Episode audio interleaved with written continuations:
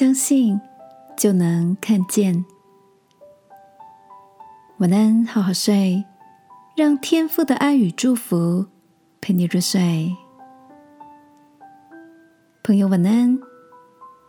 今天的你精神好吗？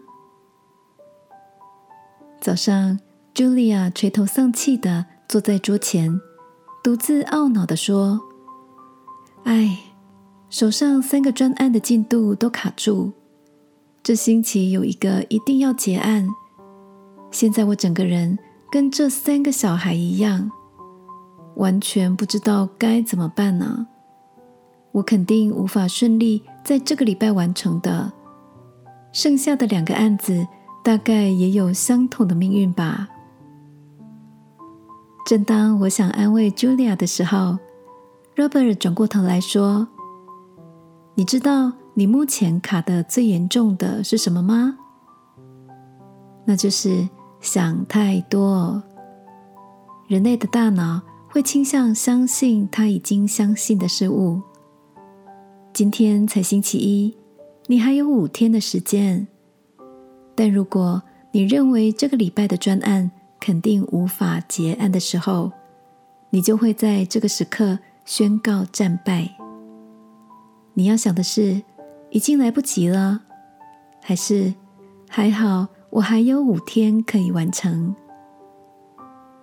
听见 Robert 的分享，我的星期一也被激励着。想起一个装了半杯水的杯子的比喻，有的人看见杯内的水只剩一半，但也有人欢喜着还有一半的水。亲爱的，我们可以选择把眼光放在已经无法改变的事上，或是放在我们还能够把握的时光资源。圣经里描述到，耶稣在复活后对跟随他的人说：“那没有看见就信的，有福了。”今晚，让我们也向信心跨步吧。相信会有更多的祝福临到我们生命中哦，